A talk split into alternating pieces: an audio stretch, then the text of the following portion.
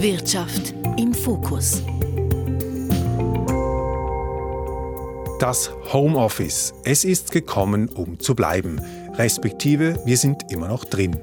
Viele arbeiten teils zu Hause, auch wenn die Pandemie längst vorbei ist.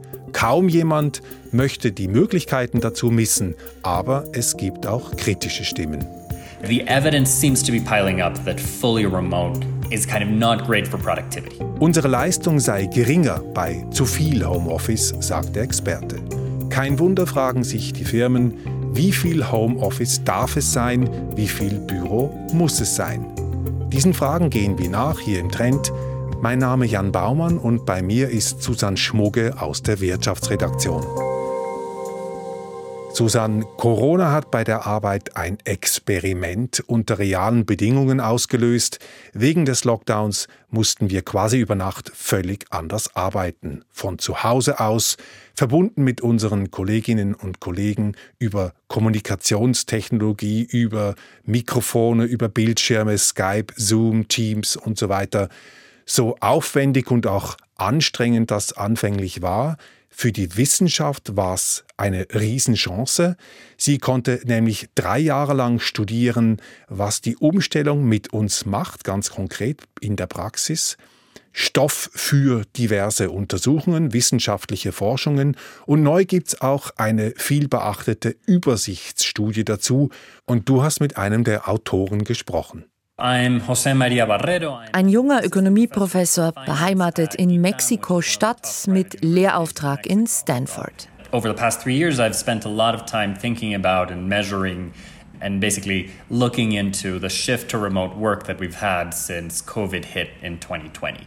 Die Veränderungen aufzuspüren, die das von zu Hause aus Arbeiten bewirkt, das ist José María Barreros Ding. Das ist sein Forschungsthema.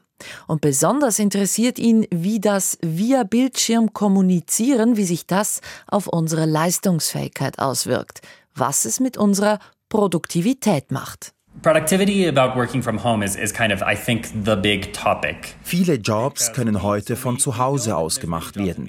Es braucht nur einen Computer und eine Internetverbindung. Aber unklar war lange, welche Rolle es spielt, dass man nicht mit anderen physisch am gleichen Ort ist it's not clear whether having people together physically in the same building or not kind of really matters. Und zu welchem Ergebnis kommt die Forschung? Also rein remote, also nur Homeoffice, das tut unserer Leistungsfähigkeit nicht besonders gut. Viele Studien zeigen, immer nur remote zu arbeiten, also verbunden nur via Computer oder sonst einer Kommunikationstechnologie, das vermindert die Produktivität um 10 Prozent. 10 Prozent Produktivitätseinbuße, das ist nicht nichts, sogar eine ganze Menge. Aber wer arbeitet denn tatsächlich nur zu Hause, also nur remote? Mittlerweile gibt es ja viele Mischformen von Homeoffice und Büro kombiniert. Und kommt noch dazu, die Produktivität zu messen, das ist ja auch nicht ganz so einfach. Ja, das stimmt. Aber äh, es gibt durchaus Untersuchungen, und zwar aus Callcentern. Es sind Callcenter, die schon vor Corona die Möglichkeit hatten von Homeoffice-Tagen für ihre Angestellten.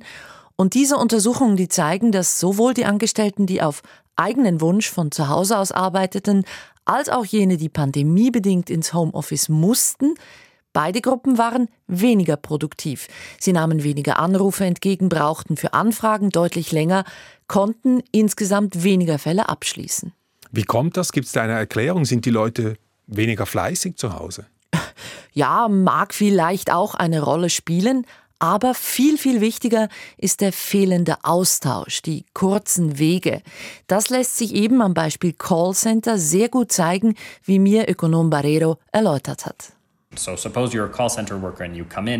Wenn man Callcenter-Angestellter ist und vor Ort arbeitet und es taucht ein Problem auf mit einem Kunden, dann kann man schnell den Vorgesetzten fragen oder eine Kollegin. Klar kann man das auch via Telefon oder Textnachricht tun, aber das ist aufwendiger, braucht mehr Zeit.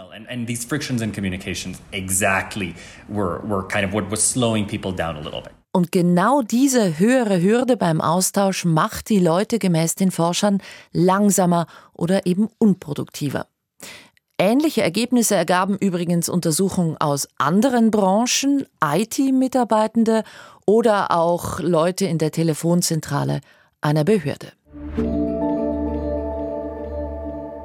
Das Homeoffice macht uns unproduktiver, weil wir zum Beispiel bei Problemen nicht einfach rasch das Bürogspähnli fragen können.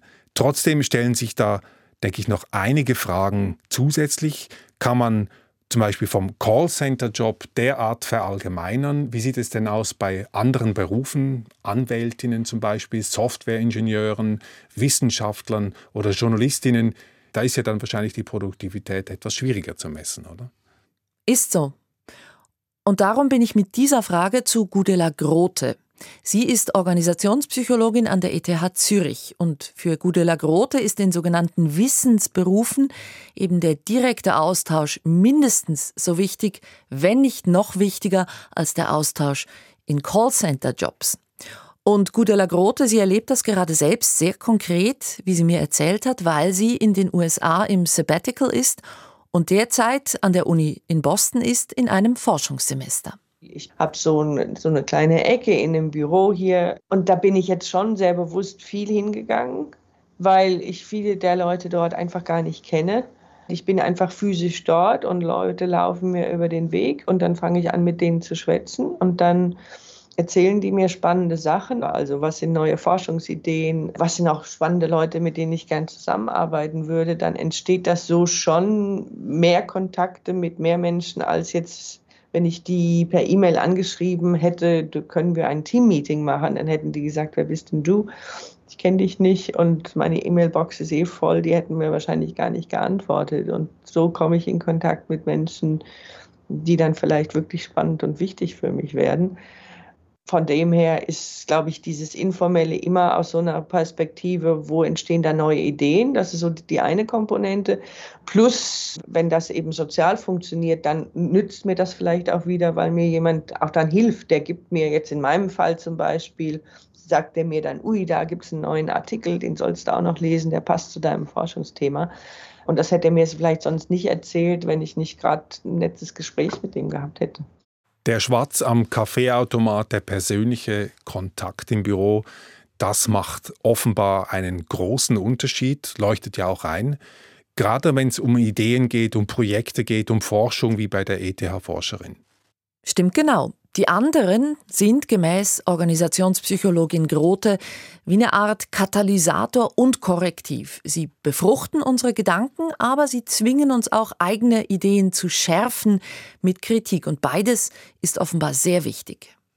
Auf der anderen Seite, wir haben es bereits gehört, die Mischung macht's. Also manchmal ist auch der Rückzug wichtig, um etwa konzentriert arbeiten zu können. Und dafür ist ja dann das Homeoffice oft besser. Darum finde ich, muss man fairerweise fragen, wie sieht die Produktivitätsbilanz aus dort, wo Homeoffice und Büro gewissermaßen intelligent kombiniert werden. Ja, guter Punkt. Äh, es kommt darauf an, wie diese Kombination aussieht. Wenn du von fünf Arbeitstagen mindestens zwei bis drei im Büro bist, dann scheint die Produktivität ähnlich zu sein, fast ähnlich wie bei den vollen Bürolisten, also fast nicht ganz gleich. Zu diesem Schluss jedenfalls kommt José María Barrero mit seinen Forscherkollegen in dieser erwähnten Übersichtsstudie. Ja gut, also dann haben wir eigentlich die Lösung. Zwei, drei Tage im Büro, den Rest zu Hause, dann geht die Rechnung auf. Einigermaßen zumindest. Aber trotzdem, in letzter Zeit haben viele Firmen ihre Angestellten zurück ins Büro beordert. Und das macht stutzig. Stimmt. Vor kurzem, da hat sogar Zoom bestimmt, dass alle Angestellten mindestens zwei bis drei Tage ins Büro kommen müssen. Und ähm, andere Firmen, gerade übrigens die großen Tech-Konzerne, die machen es ähnlich oder sind zum Teil noch strikter. Man muss schon sagen, also als Arbeitgeber scheinen diese Firmen die Vorliebe vieler Angestellten fürs Homeoffice nicht wirklich zu teilen. Wie passt das zusammen? Wie erklärt sich das die Forschung, diesen Widerspruch? Hat da der Ökonom, mit dem du gesprochen hast, hat der eine Antwort? Ja, wir sehen seit der Pandemie diese Kluft zwischen Angestellten und Arbeitgebern, was den Wunsch angeht, von zu Hause aus zu arbeiten. Die Kluft ist seit gut einem Jahr kleiner geworden, aber vor allem, weil die Unternehmen pragmatischer wurden. Ich glaube, viele Arbeitgeber mögen das Homeoffice immer noch nicht sehr. Aber sie sagen sich, wir müssen unseren Leuten was bieten, sonst gehen sie zur Konkurrenz. Otherwise, there's a competitor that's, going, that's probably going to hire them. Aha, das heißt, die Firmen sind zu Konzessionen gezwungen wegen des Fachkräftemangels. Ja, und sie müssen sich mit dem Homeoffice arrangieren. Ich habe da mal bei einigen Unternehmen in der Schweiz nachgefragt, also nicht im Sinn einer repräsentativen Erhebung, aber mein Eindruck ist, die Firmen passen sich an. Sie machen beim Homeoffice Zugeständnisse, sie machen mit, weil sie müssen. Und sie passen auch ihre Bürokonzepte an. Zum Beispiel auch das Unternehmen von Oskar Zodl. Er leitet eine IT-Beratungsfirma. Sie sind knapp 100 Leute, verteilt auf zwei Standorte und sie zügeln, weil sie eben weniger Büros brauchen. Wir verkleinern, ja. Wir verkleinern die Büroräumlichkeiten um knapp 25 Prozent. Unsere Mitarbeiter kommen weniger ins Büro, definitiv. Von dem her hat sich das schon sehr stark gewandelt, sind deutlich weniger und das ist auch ein Grund, warum wir kleinere Büroräumlichkeiten suchen und vor allem auch andere Aspekte wichtiger geworden sind. Das ist die, die einfache Anbindung und auch die Büroräumlichkeiten anders zu gestalten. Oskar Zodel von MSG Schweiz. Klingt logisch, wenn die Leute nicht mehr ins Büro kommen oder weniger ins Büro kommen, kann man die Bürofläche durch dann Abstoßen, also weniger Bürofläche bereitstellen. Das machen meines Wissens auch manche andere Firmen. Ja, ich habe auch noch bei anderen Unternehmen nachgefragt, die in den letzten Monaten, so sechs bis zwölf Monaten, darüber laut nachgedacht hatten. Novartis zum Beispiel oder die Versicherer Balois und Helvetia oder auch Beratungsunternehmen wie Deloitte und KPMG. Und die sagen jetzt eigentlich alle, sie würden weniger Bürofläche gleich abstoßen, als dass sie vielmehr die Räume jetzt anders nutzen wollten. Ja, und um etwas das größere Bild zu erhalten, habe ich dann auch mit Immobilienberatungsfachleuten gesprochen. Ich habe nachgefragt bei Berner Eicher von Würst und Partner und bei Martin Brenner von CSLL. Und wenn man dem zuhört, was die beiden so sagen, dann ist der Tenor schon klar, es gibt spürbare Veränderungen. Es ist schon so, dass manche Unternehmen Büroflächen reduzieren, weil sie durch Homeoffice halt einfach weniger Arbeitsplätze benötigen ja, wenn jemand die Hälfte im Homeoffice arbeitet, ist die logische Konsequenz, er ist die andere Hälfte nicht da und der Arbeitsplatz bleibt frei. Da kann man natürlich optimieren. Man muss aber gleichzeitig auch sagen, es ist jetzt im Moment noch kein Massenphänomen. Also Homeoffice ähm, spürt man sehr stark, auch die Idee von Sharing-Arbeitsplätzen, aber mehr eigentlich, dass sich die Bedürfnisse geändert haben, die Anforderungen an die Räumlichkeiten. Sie brauchen auch Gemeinschaftsflächen, sie brauchen zum Teil sogenannte Telefonzellen, wo man sich zurückziehen kann für Calls. Also sind eigentlich höhere Anforderungen und die brauchen dann zum Teil auch wieder mehr Fläche pro Arbeitsplatz. Insgesamt kann man sagen, ist die Stimmung auf dem Büromarkt eher ein bisschen ja, vorsichtig, vielleicht verhalten, aber doch auch nicht nur negativ. Also es ist wirklich im Moment noch nicht ganz klar, wohin die Reise geht. Wenn man langfristig schaut, ist natürlich die Attraktivität von Büroräumlichkeiten eher rückläufig, weil die Unsicherheit gestiegen ist. Wenn Sie schauen, vor zehn Jahren konnten Sie eigentlich relativ gut auf das Beschäftigungswachstum achten. Wenn dieses zugenommen hat, dann ist der Flächenbedarf an Büroräumlichkeiten auch gestiegen. Jetzt mit den neuen Arbeitsmodellen, mit den Möglichkeiten für Homeoffice, auch mit den Möglichkeiten für künstliche Intelligenz haben Sie zusätzliche Faktoren, die das Vermietungsgeschäft von Büroräumlichkeiten ja, dort mehr Unsicherheit reinbringen. Mit anderen Worten, auch die, die Büros vermieten oder die darin investieren, spüren die Folgen des Homeoffice. Fassen wir zusammen, Susanne.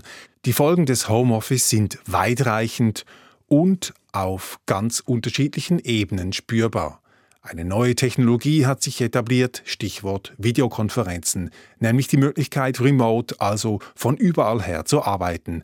Ein Büro braucht es da streng genommen nicht mehr. Ja, und die Unternehmen, die arrangieren sich eher notgedrungen als aus Begeisterung wegen des Fachkräftemangels. Studien hankerum, die bewerten die Arbeit im Homeoffice eher zwiespältig. Das reine Remote-Arbeiten scheint uns nicht eben produktiver oder kreativer zu machen. Die Firmen passen sich an, indem sie dort Kosten optimieren, wo sie können, bei den Büroflächen etwa. Ja, und vielleicht gehen sie noch weiter in Zukunft. Der Immobilienfachmann hat es angetönt, vielleicht wird Arbeit, die rein remote möglich ist, künftig von künstlicher Intelligenz gemacht. Oder Unternehmen verlagern reine Remote-Jobs in Länder mit tieferen Löhnen.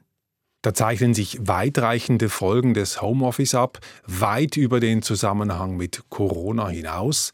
Teils sind es auch technologiegetriebene Trends, die sich einfach nur verstärkt haben durch die Pandemie, Stichwort Videokonferenzen zum Beispiel. Teils sind es neue Gewohnheiten, neue Praktiken, die wir uns angeeignet haben wegen Corona, die unser Leben und Arbeiten stark verändern. Oder man könnte auch sagen, wie vorhin gehört, wohin die Reise geht, das ist noch nicht ganz klar, aber dass große Verschiebungen stattfinden, das scheint klar. Danke Susanne Schmugge für diesen Einblick, für diesen spannenden Einblick in die neue Welt des Homeoffice und in all die Fragen, die sich da dran anknüpfen, die da aufgeworfen werden. Das war's für diesmal im Trend, jederzeit auch online zu finden, beispielsweise auf srf.ch. Auf Wiederhören, sagt Jan Baumann. Trend. Wirtschaft im Fokus.